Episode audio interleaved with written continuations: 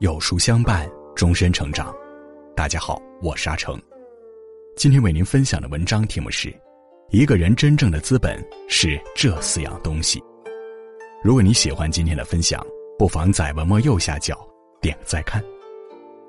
一人品，一个人的学历、能力、容貌都不是最重要的，唯有好的人品才是我们最强的靠山、最硬的底牌。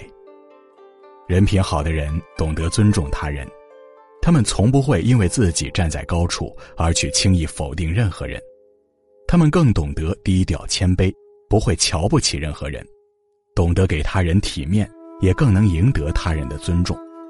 人品好的人不占小便宜，不去算计坑蒙拐骗他人，最后往往会得到更有价值的回报。这样的人也更值得我们去靠近，深交一辈子。好人品是血液里流淌的正直与善良，是骨子里暗藏的尊严和资本。二、精神长相。一个人的精神长相在于言谈举止有分寸，为人处事讲德行。语言比镜子更能反映一个人的精神面貌。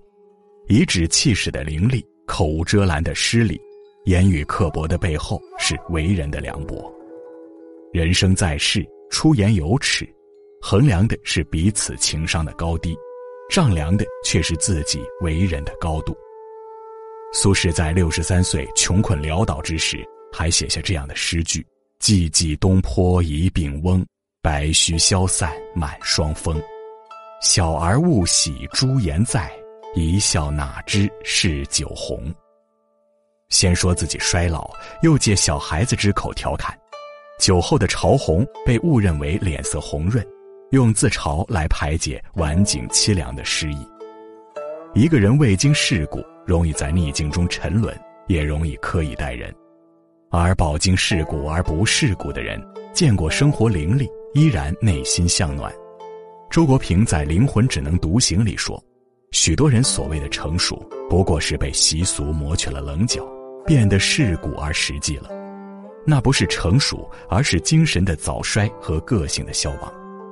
真正的成熟，应当是独特个性的形成，真实自我的发现，精神上的结果和丰收。一个人的资本，不是美貌，也不是金钱，更不是学问，而是自带的，不会随着岁月变迁而消失的精神长相。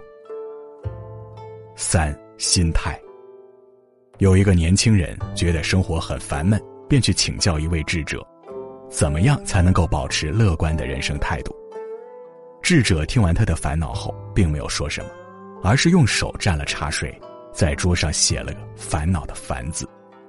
年轻人不解其意，智者把“烦”字的火字旁顺成了个“川”字旁，说道：“所谓烦恼，都是想弯了，想差了，没捋顺溜。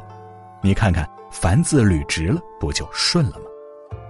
随后他又写下了个心态的“态”字，继续说：“好心态其实不难，就和这个‘态’字一样，心大一点凡事就看开了。人生过的就是心情，生活活的就是心态。水能治大海，就是因为它至柔。水流经过的地方不会硬碰硬，而是巧妙的避开所有障碍。”不断拐弯前行，当学会了变通与拐弯，才能收获人生之路的怅然。